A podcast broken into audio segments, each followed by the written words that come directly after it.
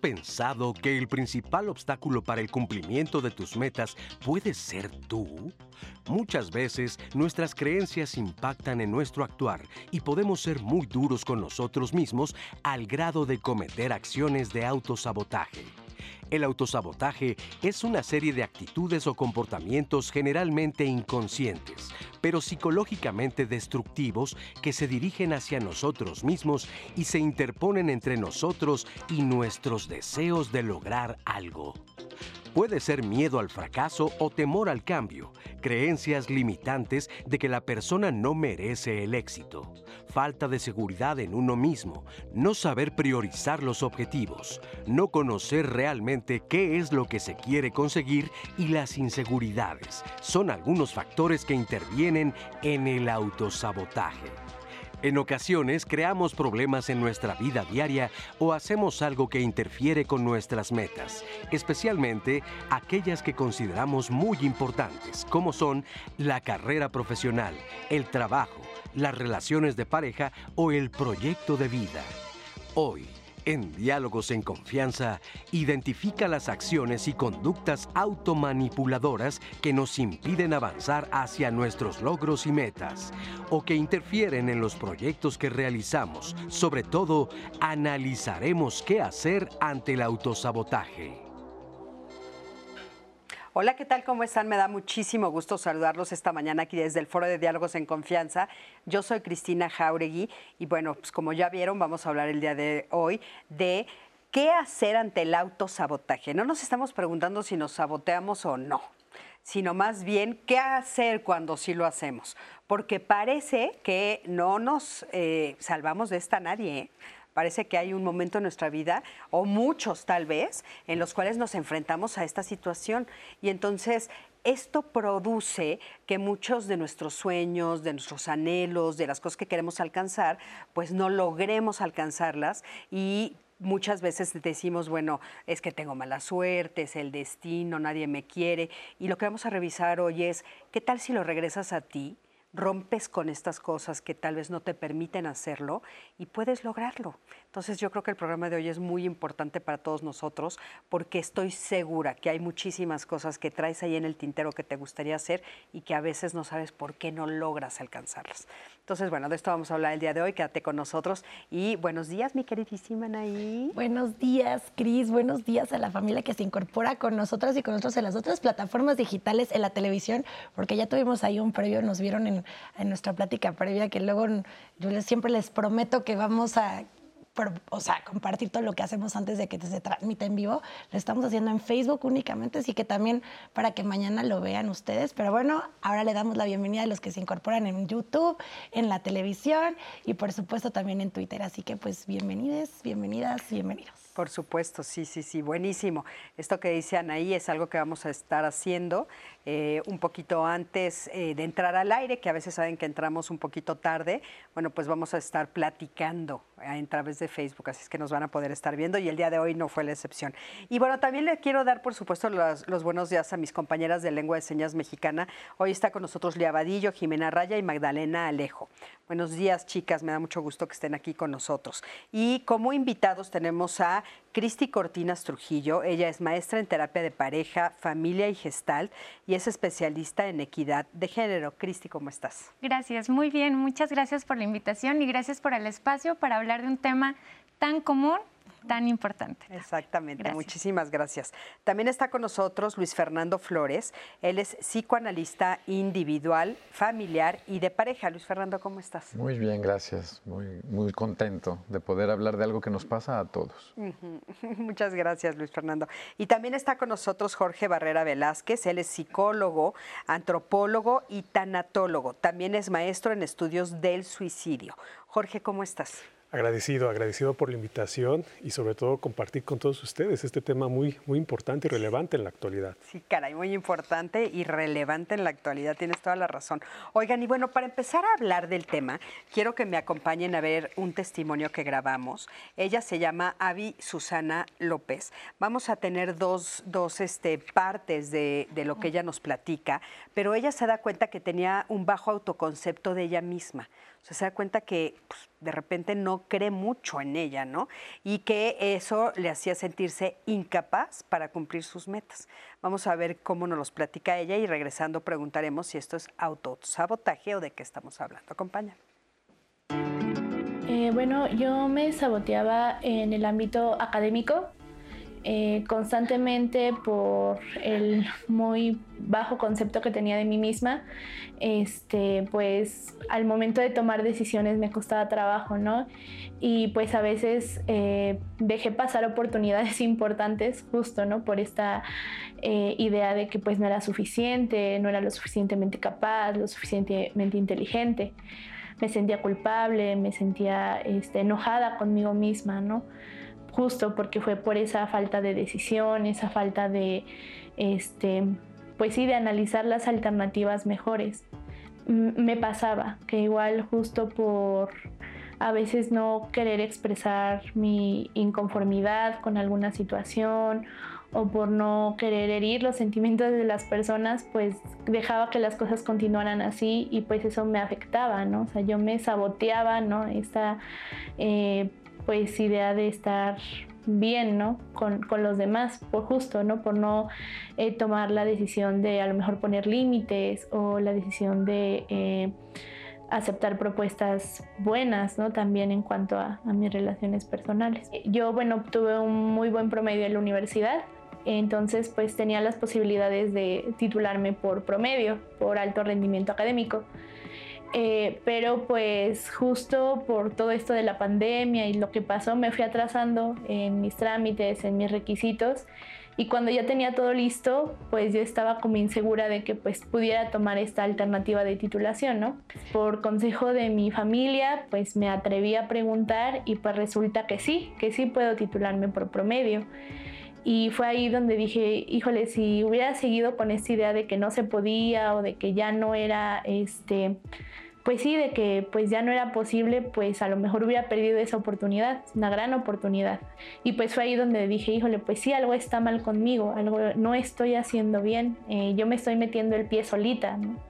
Sí es muy complejo, muy complejo darse cuenta antes de eso porque pues no lo notas, o sea, solo pues sigues con esa indecisión, con esa falta de iniciativa, ¿no? Pero pues sí, como que vas ignorando que hay algo que, te impide avanzar. Pues muchísimas gracias, gracias por este testimonio. Y bueno, los vi que decían. ¿Sí? ¿Qué opinas? Sí, comentábamos antes de, de, empezar que últimamente estamos mencionando que todo es autosabotaje. Y aquí es importante identificar la repetición.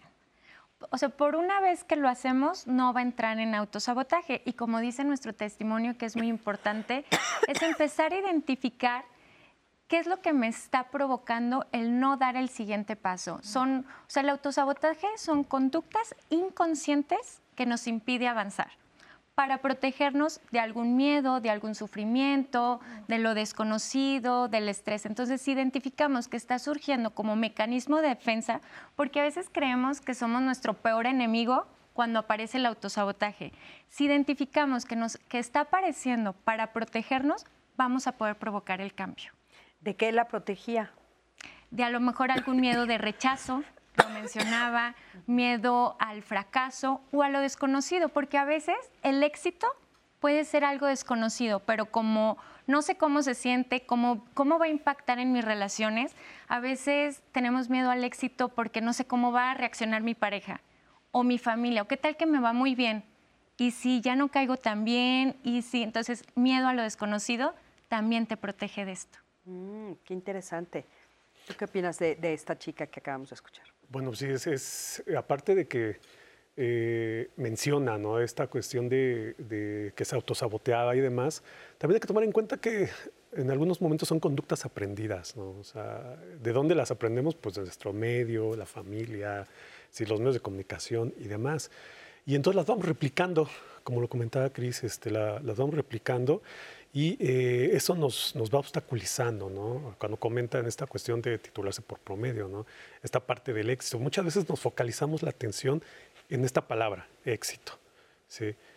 Y el éxito como tal tendría que ser una consecuencia. O sea, no se, no, no se tendría que buscar como un objetivo o una finalidad, sino ya el éxito es una consecuencia, una, una consecuencia de qué? Pues de un trabajo, de un proceso, de un andar. Y entonces, al focalizarnos en demasiado en el éxito, con este miedo a lo desconocido, con estas conductas aprendidas, pues el resultado es que nos bloqueamos y ya no continuamos. Claro.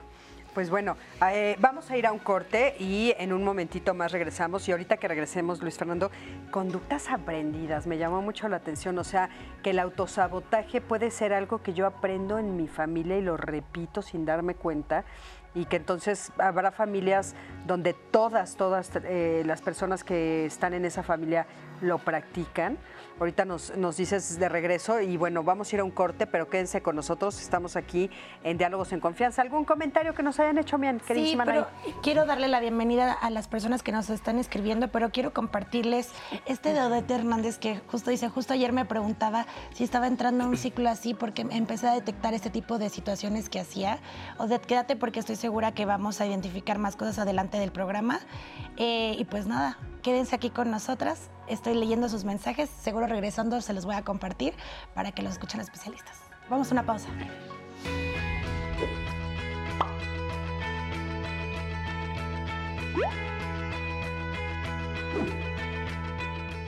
Cuando es obvio que las metas no se pueden conseguir, no ajustes las metas. Ajusta los pasos para conseguirlas. Confucio, pensador chino. Estamos de regreso con ustedes y antes de la pausa yo les decía que iba a leer sus comentarios, invitarles por supuesto, ya saben, de todas las plataformas digitales que yo estoy invitándoles y siempre promocionando, pero también en la línea telefónica, el centro de contacto con la audiencia, siempre disponible para ustedes, va a aparecer en pantalla en el 55 51 66 40, 4000 durante todo el programa para que también ustedes puedan marcar, me comparten sus llamadas, yo se lo comparto a los especialistas y entre ustedes y nosotros enriquecemos la conversación. Así que estoy al pendiente de sus comentarios y llamadas. Hablando de temas importantes, quiero también invitarles a que se conecten el día de mañana. Hay una nueva ley que ustedes saben que el 15, 15 de enero de este año entró en vigor el nuevo reglamento de la Ley General em, para el Control del Tabaco. Y les voy a leer esta, esta data de la Organización Mundial de la Salud. Eh, es una de las mayores amenazas para la salud pública. Cada año, más de 8 millones de muertes en el mundo son causadas por el consumo de tabaco. Y quiero decirles que del, o sea, de este porcentaje, el 1.2 millones em, se deben a la exposición de humo ajeno. Ni siquiera es de un consumo propio, es del humo ajeno. Entonces, esta ley entra en vigor, por supuesto, con la intención de tener estos esfuerzos para reducir el consumo de tabaco en nuestro país. Vamos a hablar sobre el tema, a qué se refiere, qué es lo que promueve. No se lo pierdan el día de mañana, sin área de fumar. Les esperamos para que también nos vayan comentando en redes sociales. Comentarios de ustedes, se los, eh, se los dejo por acá. Usuario Las Orquídeas nos dice es muy sencillo postergar y saber cómo activar un proyecto y terminamos frenando con miedos y limitándonos por falsos aprendizajes. Eh, Mario Alberto Coronado dice, el autosabotaje es una manifestación de conductas y creencias basadas en miedos no confrontados y que aparecen relacionados con pensamientos internos que tienden a obstacular, obstacular, obstaculizar, eh, las metas que nos gustan conseguir. Hugo González dice, creo se debe a las limitaciones emocionales que tenemos y ser presa de ellos de nuestro ego. Si aprendemos a entender que solo existe el momento presente y que no deben intervenir las acciones pasadas ni lo que queremos como resultado del futuro, entonces haremos las eh, cosas correctas para superar y cimentar el logro futuro disfrutado y actuando en el ahora mismo, dejando de lado los prejuicios. Este comentario de Hugo González surgió, y se los comparto a ustedes, porque en la conversación de redes estaban mencionando que eh, pues sí, a veces tienes esta idea de que no lo vas a lograr, porque en efecto lo has intentado en otras ocasiones y no se logró. Entonces llega un punto que dices, ya no lo quiero intentar, y entonces el pasado ya me, pase lo que pase, ya no lo voy a hacer, ya no me quiero enfrentar nuevamente esta, a esta actividad, y fin. Entonces Hugo González nos deja este comentario de dejemos el pasado y enfoquémonos en el presente. Está muy, está muy bueno ese comentario, o sea, ahorita lo, re- lo revisamos. Tenemos a Marina Barrios. Eh, su comentario dice, yo no sabía que lo que yo vivía era autosabotaje. Vivir con miedos a hacer lo que me gusta o a desarrollarme como persona me llevó la frustración. Hoy tengo 53 años y estoy luchando con eso y lo estoy logrando como trabajar lo que me gusta hacer a mí y desarrollarme como persona, empezar a socializar con la gente que conozco y que sigo conociendo. Gra- Gracias a esto yo siento que tengo, estoy siendo una gran persona y tengo un gran cambio. Hoy me siento feliz conmigo misma y con mis hijos. eh, nunca es tarde y podemos seguir aprendiendo. Marina, eh, Marina Barrios, muchas gracias por tu comentario y quiero retomarlo con esto que mm, estaban platicando los especialistas en el, en el primer bloque de las conductas aprendidas, eh, un poco del pasado, ya lo mencionaron ustedes en sus comentarios, este comentario de Marina que bueno, 53 años nunca es tarde, podemos reaprender. Es el caso también eh, de este testimonio que tenemos anónimo para ustedes prácticamente ella nos habla un poco de esas conductas aprendidas. Ella nos habla de su esposo y también cómo su hijo ha aprendido de esto, o sea, de las actitudes que regularmente tiene su esposo. Vamos a escucharla y regresamos aquí para comentarlo con los especialistas. Mi esposo y mi hijo se autosabotean. Mi esposo, por ejemplo, cuando se va a ir a trabajar, empieza que le duele el estómago, que le duele la cabeza y que se siente mal y que ya se va a morir. Tiene un inquilino y por X o Z no lo puede sacar. O sea, él mismo, oye, pues ve y pídele el departamento. Y este, y ahí se empieza el, no, ¿qué tal si me pega? No, ¿qué tal si me hace esto? O sea, en los momentos en que se tiene que tomar una decisión, la tomo yo.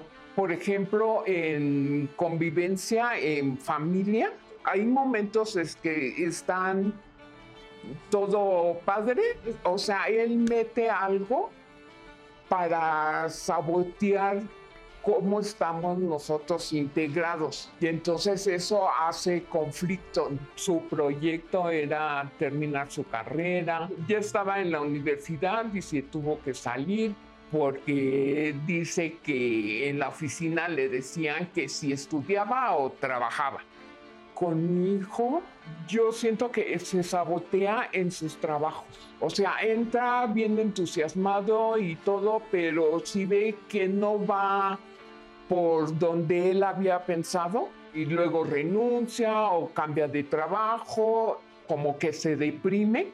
A veces me siento cansada, ahí me entra una desesperación y frustración.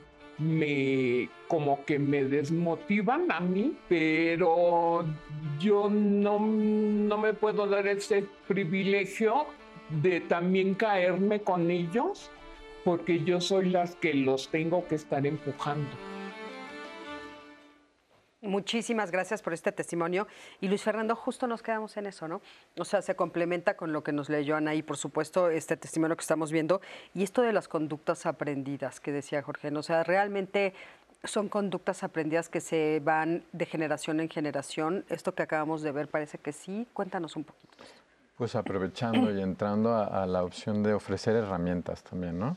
Eh, sí hay una herencia, ¿no? Transgeneracional y a mí me gustaría hablar de nuestra cabeza es lo más joven que tenemos. Tenemos otro instrumento que a lo mejor no utilizamos, que es nuestra intuición, que es la voz del alma.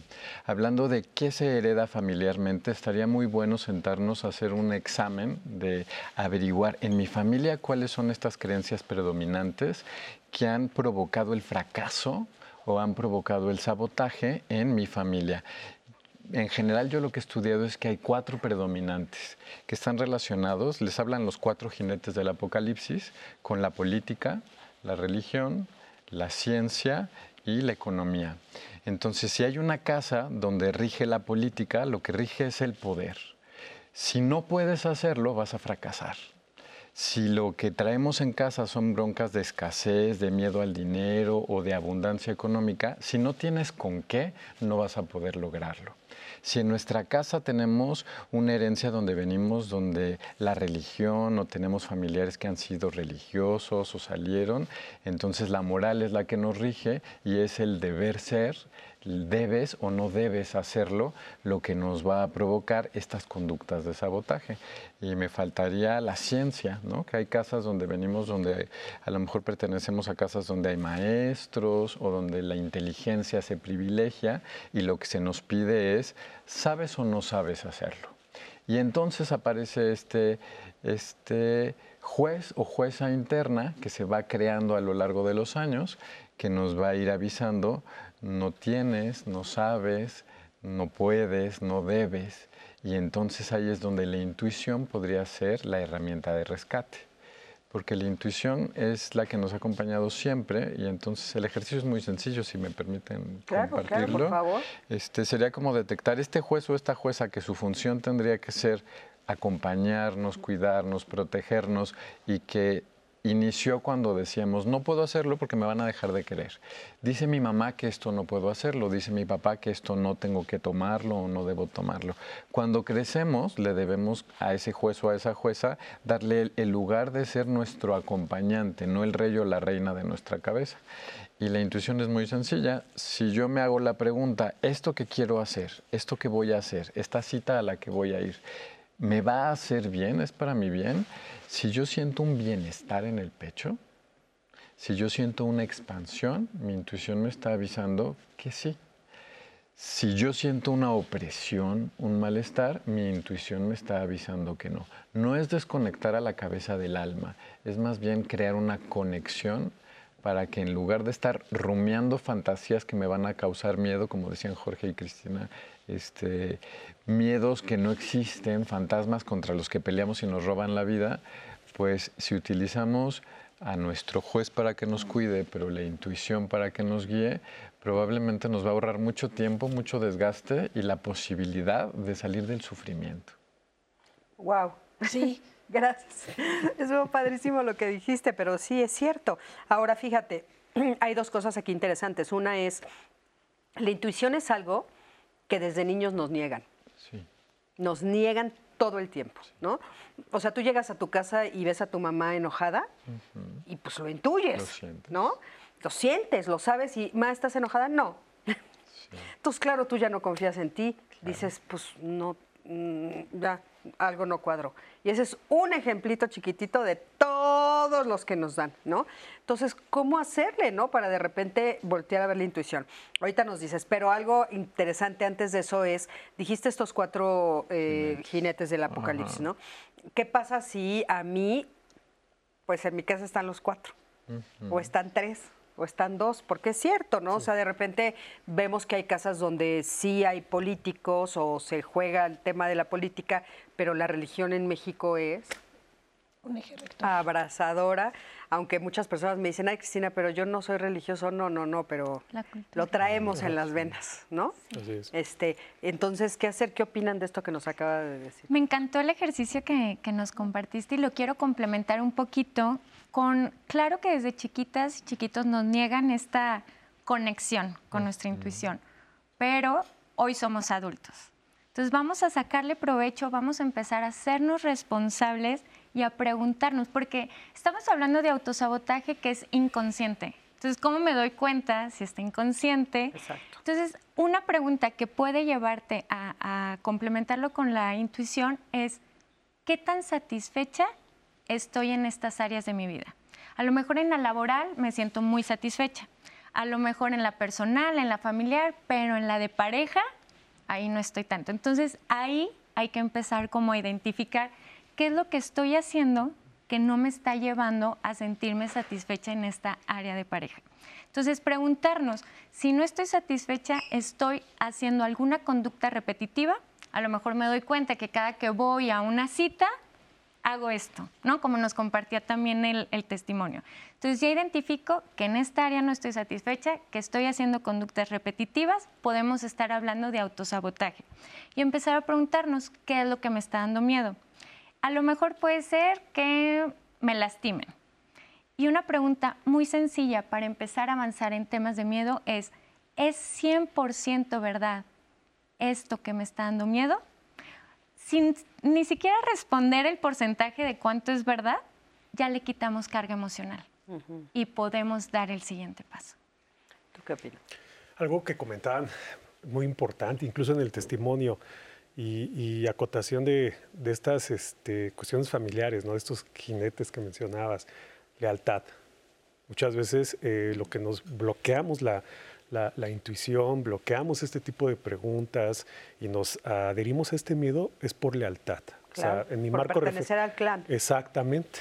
Y en nuestra sociedad mexicana es parte de nuestra educación, ¿no? la, eh, la, pertenencia al clan, ¿no? el sentirme identificado. Si mi marco referencial, que es la familia, pues hay estas este, conductas de, de, sabotaje, estos miedos y demás, este poder, esta moral, este deber ser, bueno, pues lo más común es que yo voy a ser leal a ello.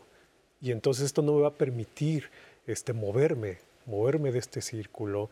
Y, esto se vuelve dicotómico, como incluso lo escuchamos en el, testimonio, porque nos comenzamos a enojar. ¿sí? Nos desconectamos de esta parte intuitiva, nos entregamos a esta cuestión impulsiva. Y entonces, en el ejemplo que ponían en el testimonio, ¿no? de que en las reuniones generaba un conflicto, pues sí, muchas veces nos autosaboteamos, no por cuestiones solamente de autoestima o miedos, sino también por enojo. Estamos enojados con, de una manera interna, de una manera hasta incluso inconsciente, y entonces este, nos bloqueamos, nos saboteamos por enojo. Y este enojo es una voz callada ¿no? de, reclamo a esta cuestión de, estos jinetes, a esta cuestión de estos miedos, a esta cuestión de estas lealtades. Pero como lo comentaba Cris, ¿no?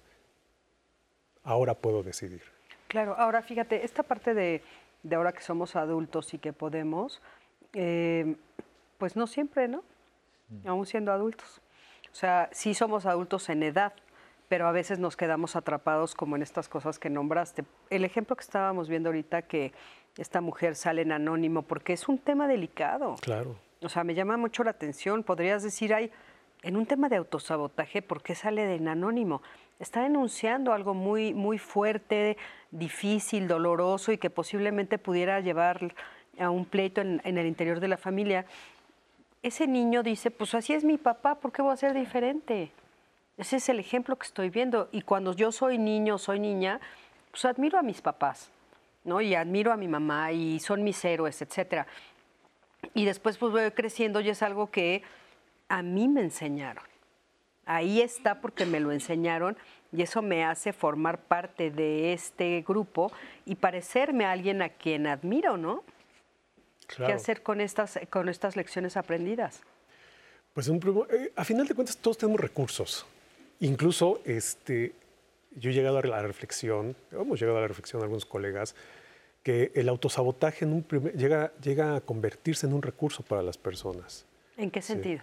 De que vamos habituándonos tanto y lo vamos replicando que ante una situación adversa, en lugar de tal vez buscar otras estrategias de afrontamiento, como comunicarlo, que es adaptarse, que serían las principales, este, nos saboteamos. Nos saboteamos y caemos en esta replicación de este tipo de aprendizajes o conductas, incluso creencias. Ahí es cuando se vuelve un recurso. Cuando en un momento determinado, en un proceso, por qué no decirlo, incluso hasta terapéutico, vamos asumiendo o focalizamos la atención de que estoy utilizando este sabotaje como un recurso, ahí es donde se puede modificar donde puedo dar un sentido diferente. Ahora, identificarlo no es tan fácil, porque, a ver, Luis Fernando, tú nos dijiste estos cuatro este, jinetes del apocalipsis, lo vimos clarísimo, ¿no? Ahí está la solución, hacerle caso a mi intuición, pero a veces yo no identifico mi actuar, o sea, la forma en la que yo actúo que me, que me puede eh, dar la luz para darme cuenta que esto es un autosabotaje. Por ejemplo, procrastinar. O sea, hay muchas cosas que no identifico, que no tengo idea que son autosabotajes y que son las formas de actuar de estos jinetes, por ejemplo. Pues están hablando de la herramienta de la autoobservación, que esa es la que nos va a permitir justamente conectarnos con dos energías que son las energías de la vida, la energía del displacer y del placer. No hay que tenerle miedo al displacer, el displacer nos va a anunciar que hay un malestar y el malestar nos va a prevenir de que llegue un mal, pero requerimos un tiempo de autoobservación. Entonces, vale sentarse. Yo a mí me gusta tener como una especie de silla del malestar y sentarme a preguntarme qué me pasa, ¿qué hice? No acusar a la vida ni a otros de lo que me pasa. Si me pasa a mí, yo soy corresponsable de lo que me pasa, que eso es ser adultos, ¿no? Asumir que yo participo en lo que me pasa. Y entonces se vale preguntarme, ¿qué hice? ¿Qué no hice? ¿Qué me pasa? qué siento y este displacer que nos va a llevar a la procrastinación, porque hay cosas que no queremos hacer por displacer, entonces las evitamos, las postergamos, pero nos vienen persiguiendo. No voy a estudiar porque prefiero ir al cine, pero estoy en el cine y estoy pensando en que no he estado estudiando. No pago la renta, pero sé que tengo que pagarla. Y entonces ese displacer se va a convertir en un malestar y me va a robar tiempos de bienestar. Hace rato alguien en los testimonios hablaba de no vivo en el presente. entonces el presente es fundamental para, para poder este poder hacer este ejercicio de autoobservación. Vivir en el aquí y en el ahora famoso. Sí, suena fácil, no es fácil, es lo más difícil. Los seres humanos estamos enfermos de lo mismo desde siempre. Y seguimos tratando de encontrar la cura de lo mismo desde siempre. Que es cómo le vamos a hacer para estar sanos, para ser felices, para encontrar con quién relacionarnos y que podamos sobrevivir con... ¿Y qué sería el éxito? Sentirnos bien y no hacer daño. Acompáñame a ver siguiente eh, entrevista que hicimos a esta terapeuta que nos va a decir justamente cómo identificar si estoy haciendo un autosabotaje. Acompáñanos. El autosabotaje son manipulaciones que se hace uno a sí mismo de manera inconsciente. No nos damos cuenta qué es lo que está ocurriendo. Sin embargo, hay una característica muy importante que debes tomar en cuenta. La primera, tus objetivos, tus propósitos, tú misma, tú mismo te detienes, los truncas, te estás autosaboteando. Número dos, si tú trabajas en una meta con cierta perspectiva y vas muy bien, pero de repente algo pasa que te detienes y ya no avanzas, te estás autosaboteando. Y la tercera causa, tienes alguna ilusión por hacer algo, por trabajar en algo, pero a la primera, que cualquier circunstancia externa te merme o te debilite tu mente o tu decisión, la abandonas. Cuando tienes que tomar una decisión, momentos cruciales de tu vida en donde te detienes y no avanzas. La primera causa, la primera razón son los miedos. Miedo a recibir, miedo a progresar, miedo a vivir, pero la segunda es muy débil para merecer. La mente nos está jugando trucos. No es que yo no puedo, no es que no es posible, es que como yo voy a tener más que mi familia. No, es que, ¿sabes? Pienso que, que no puedo y en el no puedo voy a integrar otro elemento que es problemas con autoestima. Los problemas con autoestima tienen que ver con una cierta incapacidad o debilidad para poder estar en la vida plantada o plantado desde yo puedo hacerlo y si cometo errores no pasa nada porque soy humana. Y entra otro elemento, el perfeccionismo. Es que si no lo hago perfecto, mejor no lo hago. Es una manera de autosabotaje muy fuerte. Muchas gracias, Hatsuko. Precisamente em, ella mencionó una palabra clave que se ha mencionado en los comentarios, que es autoestima. Y quiero compartirles otro ejemplo porque creo que los ejemplos están permitiendo tener mucho más claro a qué nos referimos con autosabotaje. Este es de YouTube. Eh, Mariate eh, Gómez Matus nos pone, el día de ayer hice un examen eh, para un trabajo. Después de dos horas y al darme cuenta de que no podía usar al 100% la herramienta que estaba utilizando, decidí que mejor me daría por vencida. Platicando con mi esposo, él me comentó que quizá habría podido seguir intentando buscar cómo resolver el problema. La verdad, tenía tanto miedo de hacerlo mal. Sé que tengo el defecto de dudar de mis capacidades, tal vez es tema de autoestima, y me quedé pensando, lo que pasó ayer habrá sido autosabotaje. Y si fue autosabotaje, ¿cómo puedo pedir ayuda para deshacerme de ella, para poder lograr esos objetivos? Creo que em, en lo que nos decía Hatsuko, ya nos daba algunas herramientas de cómo identificarlo. Y lo que decías, Luis Fer, también el cómo poder salir de este autosabotaje. Pero ese es un caso muy particular que suena eh, aislado, pero que nos ha pasado a todos. ¿no? Creo que a mí también me pasó en la escuela y es muy fuerte porque ni siquiera lo percibes. ¿Es un tema de autoestima? O autosabotaje. O autosabotaje. Yo creo que el tema de autoconcepto, que está relacionado con el autoestima, sin duda influye en el autosabotaje. Y también, como decíamos, desde chiquitos y chiquitas nos, nos enseñan a decir lo que tenemos que hacer. Entonces esto nos desconecta por completo con qué queremos.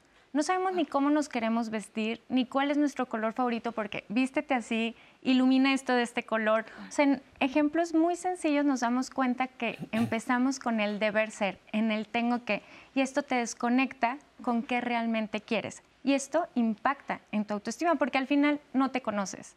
No sabes ni qué te gusta, ni qué no te gusta. Y algo también que te puede ayudar es como identificar el para qué queremos hacer algo. Esto va a romper con el deber ser. Es, ¿tengo que tener pareja o quiero tener pareja? ¿Tengo que hacer ejercicio o quiero hacer ejercicio? ¿Para qué? ¿Para qué quiero tener pareja? ¿Para qué quiero hacer ejercicio? Y aquí viene toda la parte de la motivación. Encontrando el para qué de cada cosa te acompaña la motivación y te va a ayudar a que des el siguiente paso. Pero, por ejemplo, en el ejemplo que nos están poniendo ahí, ¿cuándo ¿en qué momento dices, pues de veras no puedo. No es autosabotaje, de veras esto no puedo. Sí, es muy, es muy, muy relevante en el ejemplo que, nos compartieron, porque también puede ser cansancio. Hay veces que, que, lo esforzamos, lo intentamos, pero llega un punto en que pues, nos cansamos, nos agotamos. Y ahí tiene que ver mucho con lo que comenta este, Luis y Cristi de, de, del autoconocimiento, el autoconcepto, la autoobservación. Conocer nuestros límites, límites y alcances. Los seres humanos somos seres limitados. ¿sí? Y entonces si perdemos la brújula de estos límites y de estos alcances, pues comienza una sobreexigencia de manera innata en este deber ser, en estas cuestiones eh, aprendidas, en estos jinetes, comenzamos a sobreexigirnos, a sobrepresionarnos y literal desfocalizamos mis límites. Y entonces termino pensando que debí de esforzarme más. Y no es cierto, pues, simplemente es un límite. Exacto. Esa es realmente una situación. Ahora creo que ahí la confusión es bien fuerte, porque si puedes llegar con alguien que amas, como su esposo, y que te diga, pues no lo intentaste lo suficiente. O sea, ¿dónde tendría que estar mi propio pensamiento de, de veras no lo intenté lo suficiente. O sea, como que tenemos todo el tiempo esto en la mente de debí de haberlo hecho más. Y hay veces que son años en los que te estás planteando esa situación. O sea, ¿cómo saber, por ejemplo, si pues tal vez no tengo habilidades para cantar? O tal vez de veras no, no, no puedo escalar una montaña, o, o pues sí hay alguien más rápido que yo en una carrera. O sea, creo que hay en algunos ejemplos en los que sí nos faltaría tal vez un poquito de humildad. No sé, no sé qué opines de eso. Pues justo, los estoy escuchando y creo que coincido con todo lo que están hablando. Y, creo que algo que nos lastimó mucho fue la idea de que competir, ahora las escuelas hablan mucho de las competencias de los niños. Yo creo que no nacimos para competir porque somos distintos. Nacimos para colaborar y para averiguar nuestros límites y nuestras potencialidades. Entonces justo se trata de conocernos para saber si puedo o no puedo, pero lo voy a intentar y no voy a competir. Qué importante. Y sí, es cierto que estamos rodeados en un planeta, estamos en una, en una cultura que todo lo que nos está pidiendo todo el tiempo es competir, competir, competir. Quién es el mejor, quién saca mejores calificaciones, quién corre más rápido, quién llega en primer lugar, quién llega a la presidencia, en fin. Bueno, vamos a ir a un corte, en un momentito regresamos. Quédate con nosotros, estamos aquí en Diálogos en Confianza.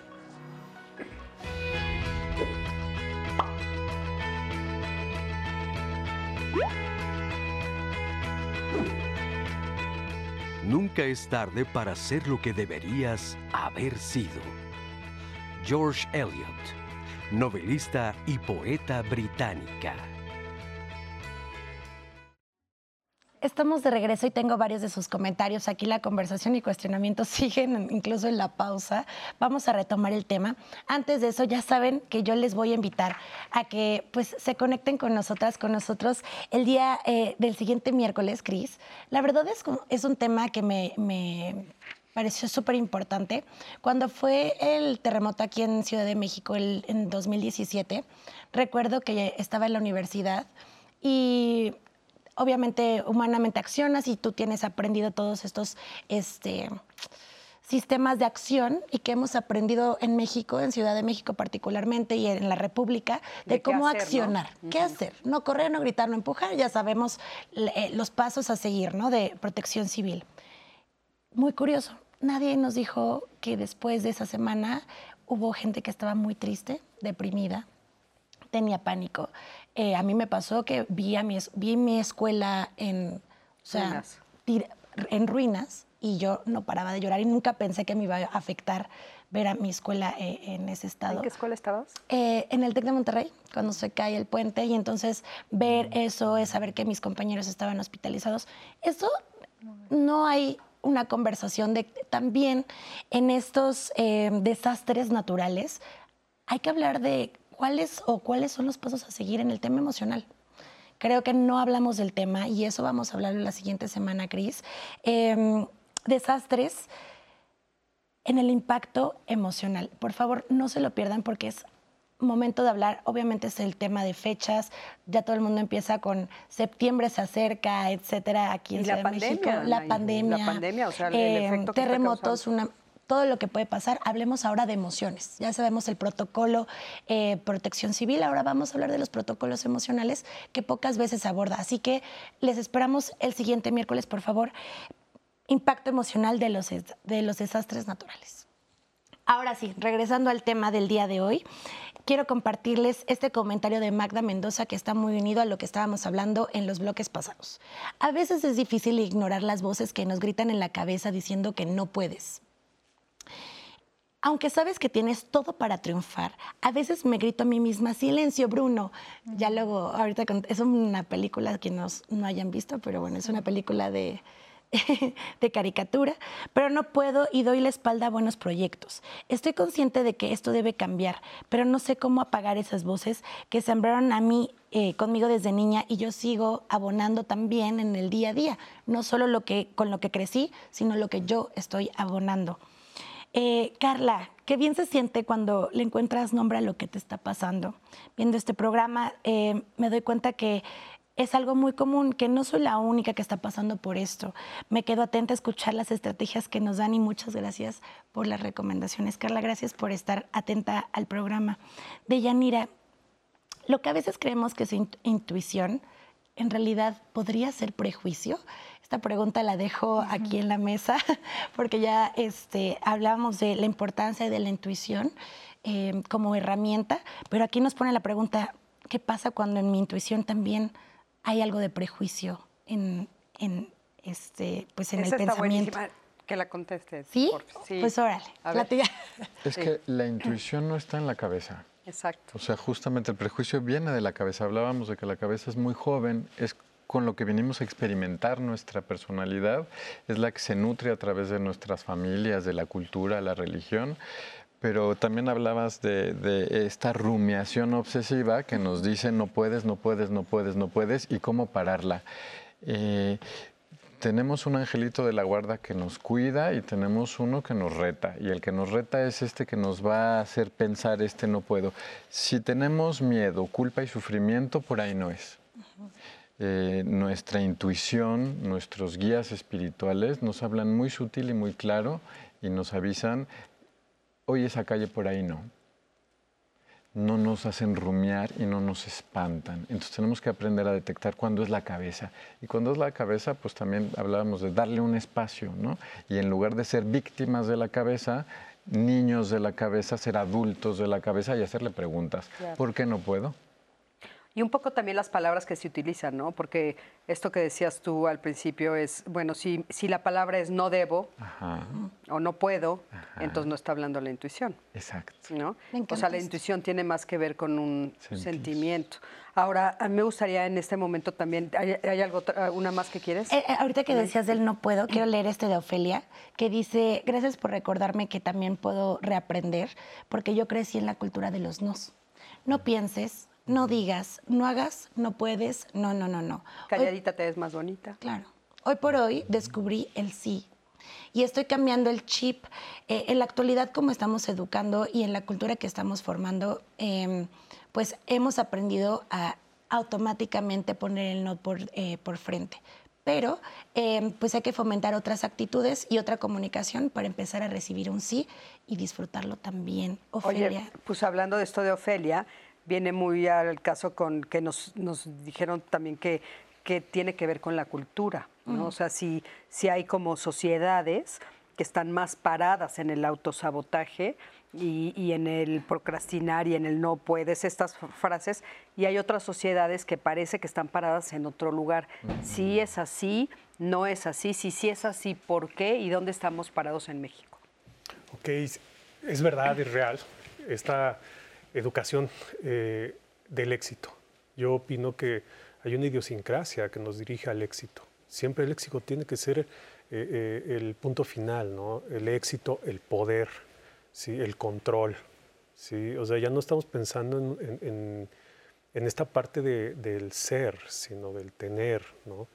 Y algo muy importante, cuando dirigimos la educación dentro de un ambiente cultural, a estos elementos, bueno, pues es donde el autosabotaje es, un caldo de cultivo para el autosabotaje.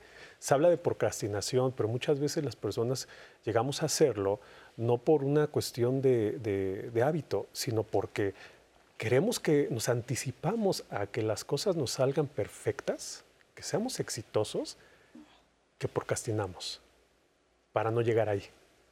Pero aquí la pregunta medular es, ¿qué entiendes tú por el éxito? ¿De dónde lo aprendiste?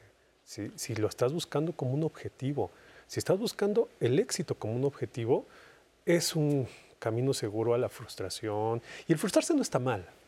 El fracasar no está mal. El tener miedo no es malo, es necesario.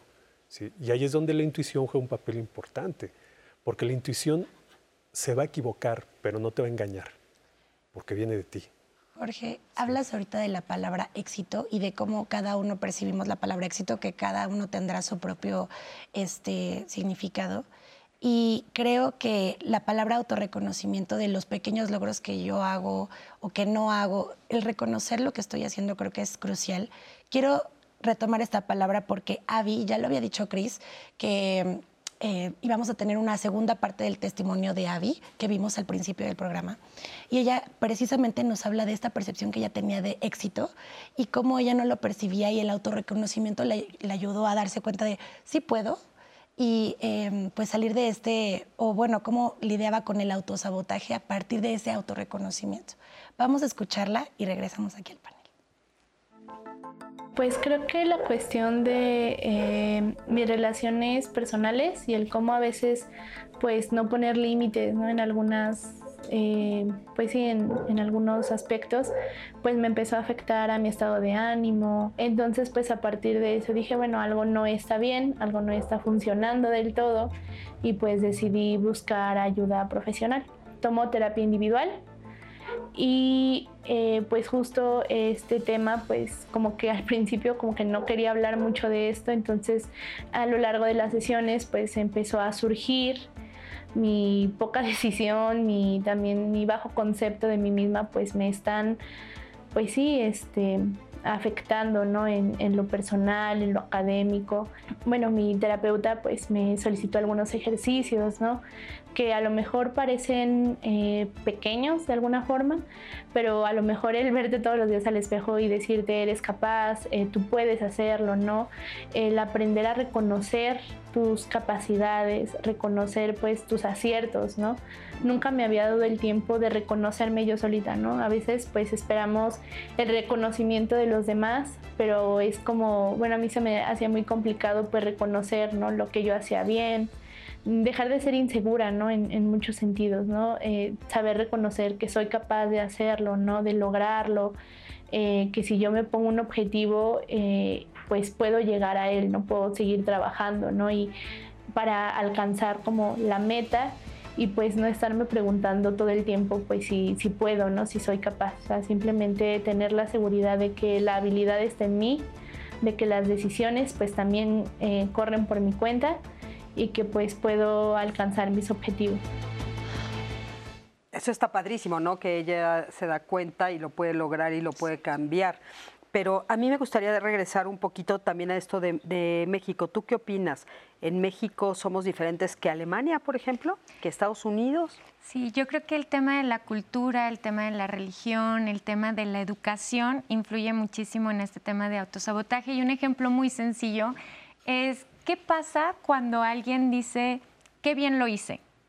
¿No? Empezamos a decir, es egocéntrico, ¿qué le pasa? Porque, o qué bonita blusa, ay, muchas gracias, ay, qué presumido, qué presumida. Entonces, estamos educados con una humildad que a lo mejor se malinterpretó desde, desde el principio y es como, esto nos impide, como decías Anaí, reconocer porque el, decir que yo lo hice bien, el decir que sí puedo, pues se juzga de esta forma.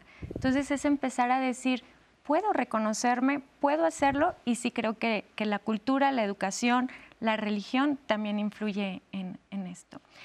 Algo, discúlpame, nada más rapidísimo, que complementando con el, el, hacer, ¿no? el tener, el éxito, también creo que le estamos apostando en estos espacios a hablar de las emociones y hablar de, esta intuición y un ejercicio muy sencillo.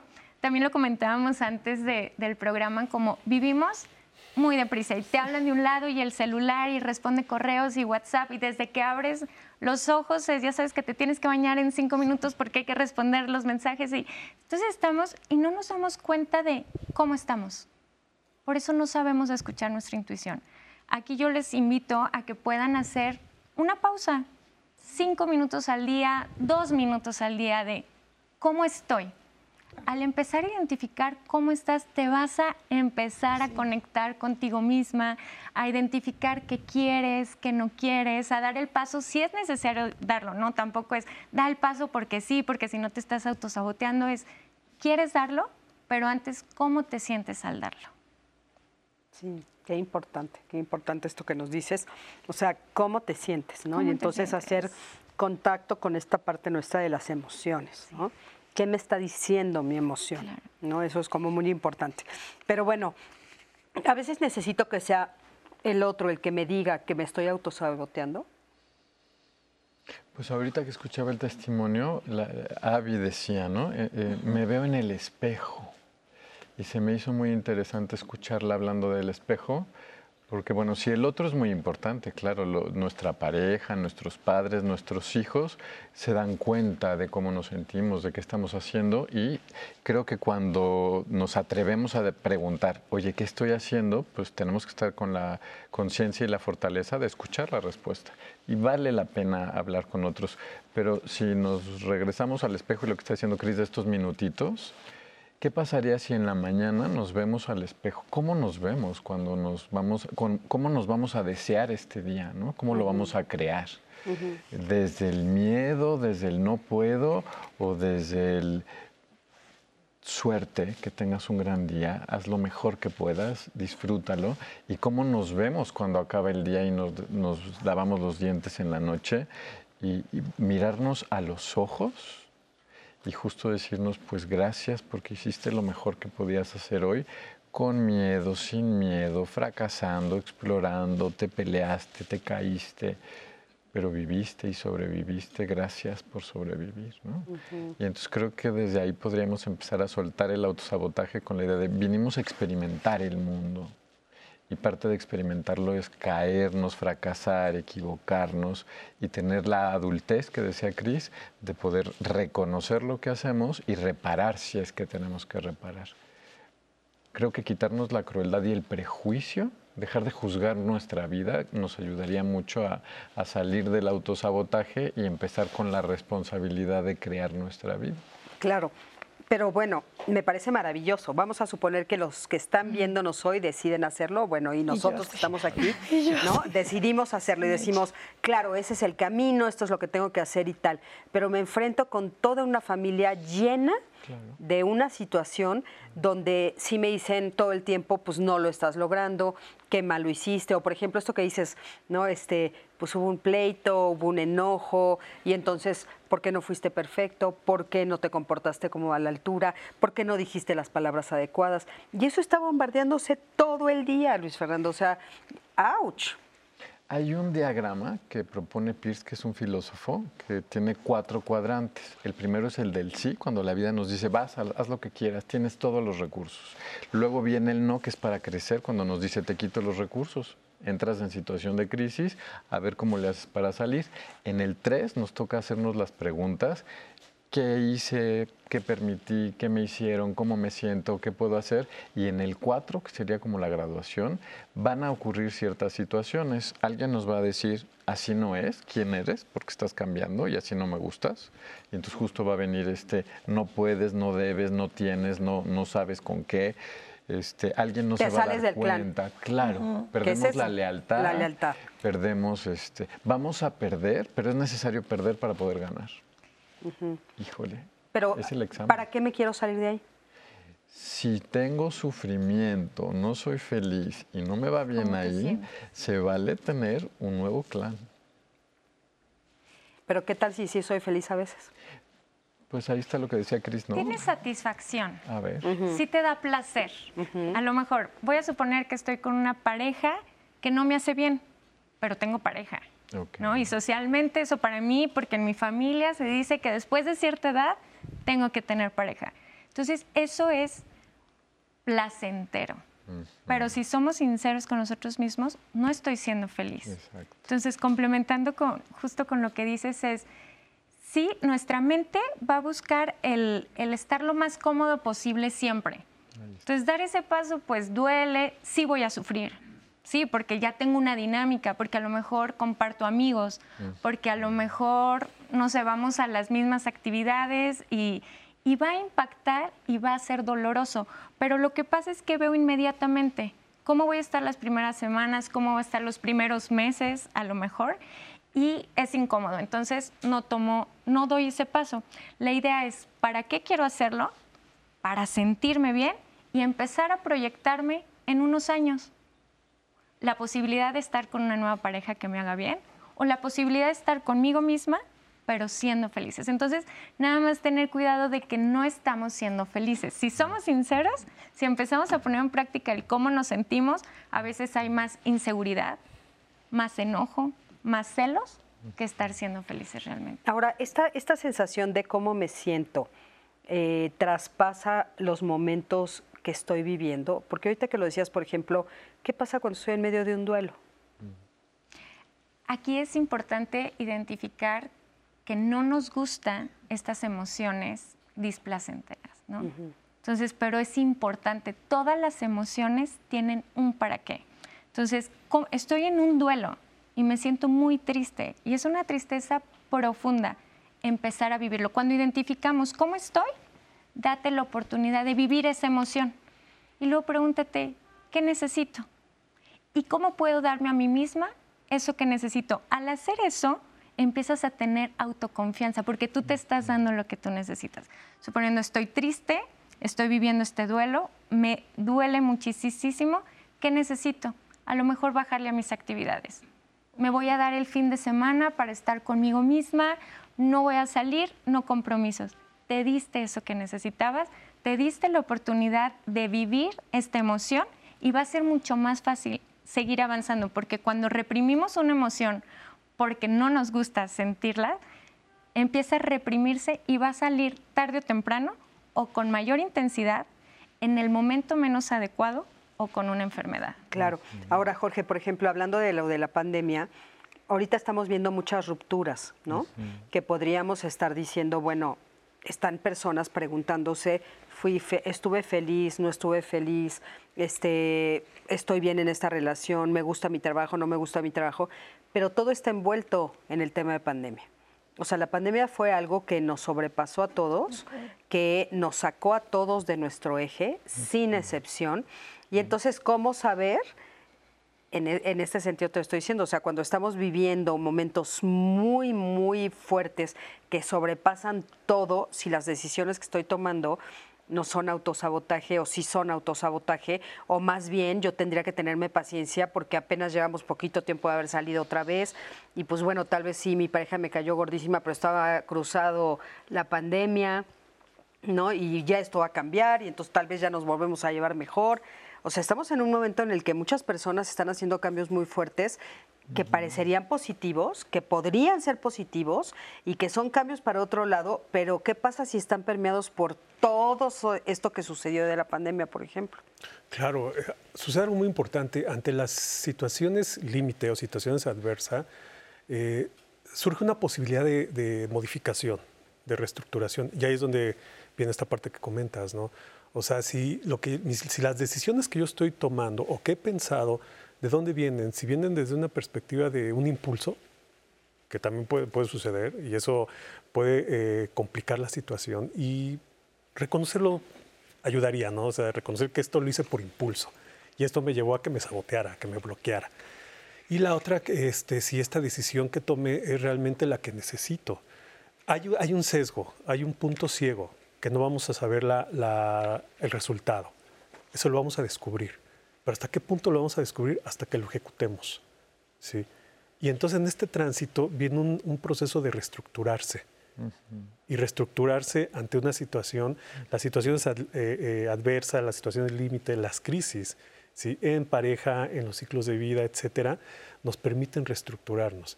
La diferencia es que si decidimos hacerlo o no, muchas veces el miedo es que no sé cómo hacerlo. No hay problema, lo vas a descubrir. Confía, lo vas a descubrir. Porque también tenemos una necesidad eh, compulsiva en la actualidad de querer siempre estar bien, que todos los cambios nos salgan bien y querer siempre tener éxito, te- querer siempre estar bien. Ya no me quiero sentir mal, ya no quiero estar enojado, ya no quiero estar triste. En el caso de los duelos, ya no me quiero sentir así. Espera, la vida es un equilibrio. Hay momentos para estar eh, alegres, esas cuestiones placenteras, pero también hay momentos para estar triste, hay momentos para sentir dolor. Y esto va a equilibrar. Si nos focalizamos de esta manera, vamos a ir encontrando las respuestas, las decisiones y vamos a irnos descubriéndonos para poder este, llevar a cabo estos, estos cambios, estas modificaciones o estas reestructuraciones. Por ejemplo, uno, uno de los temas que dijeron mucho ustedes también fue esto de la autoestima. ¿Cómo trabajar en el amor propio? Pues en acciones de autoconservación. A veces el amor propio se trabaja de afuera hacia adentro. ¿Qué puedo comer hoy? ¿Cómo debo dormir hoy? ¿Con quién quiero estar hoy? Pero implica todas las preguntas que están diciendo Jorge y Cristina hoy, ¿no? El gran ejercicio de escucharme, no de escuchar a este juez, a esta jueza que me persigue y me obliga. Y ahorita que hablabas de los duelos, los duelos llegan para, para ir hacia adentro y darnos la oportunidad de conocernos y de preguntarnos quién voy a ser después de todo lo que perdí. Entonces la pandemia nos llegó para hacernos todos esta pregunta. ¿Qué voy a perder? Y de todo lo que he perdido, ¿quién voy a ser a partir de ahora? Entonces esa tarea nos toca a todos. Claro. Lo que es importante es cómo la hago, ¿no? Porque, o sea, eh, nosotros sabemos que es esa la tarea, pero ¿cómo, cómo si no me dedico a la psicoterapia, cómo lo hago? ¿Cómo hago esa pregunta? ¿De qué manera la hago, no? Vamos a ir un corte en un momentito, regresamos, quédate con nosotros.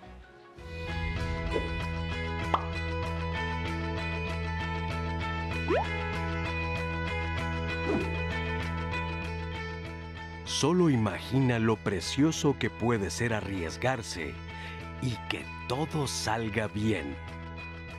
Mario Benedetti, escritor y poeta uruguayo.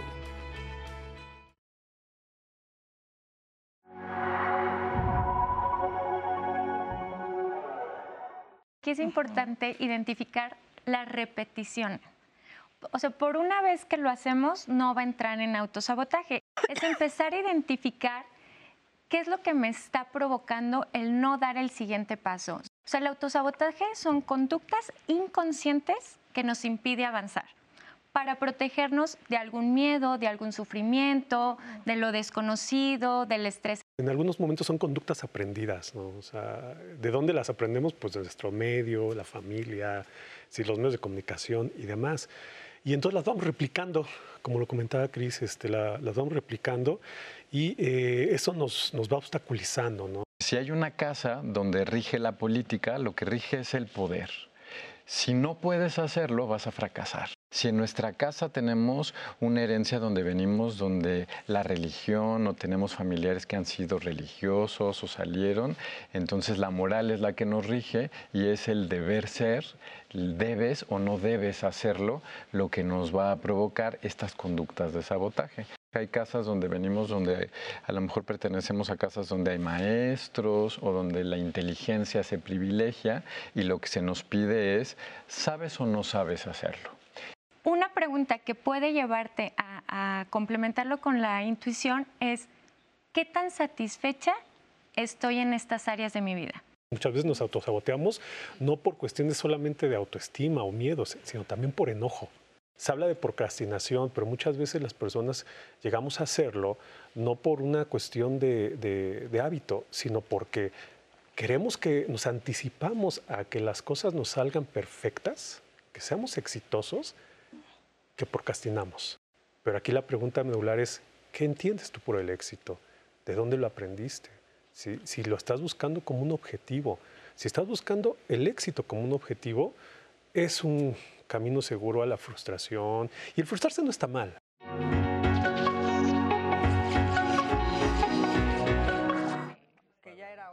Queremos salir del autosabotaje.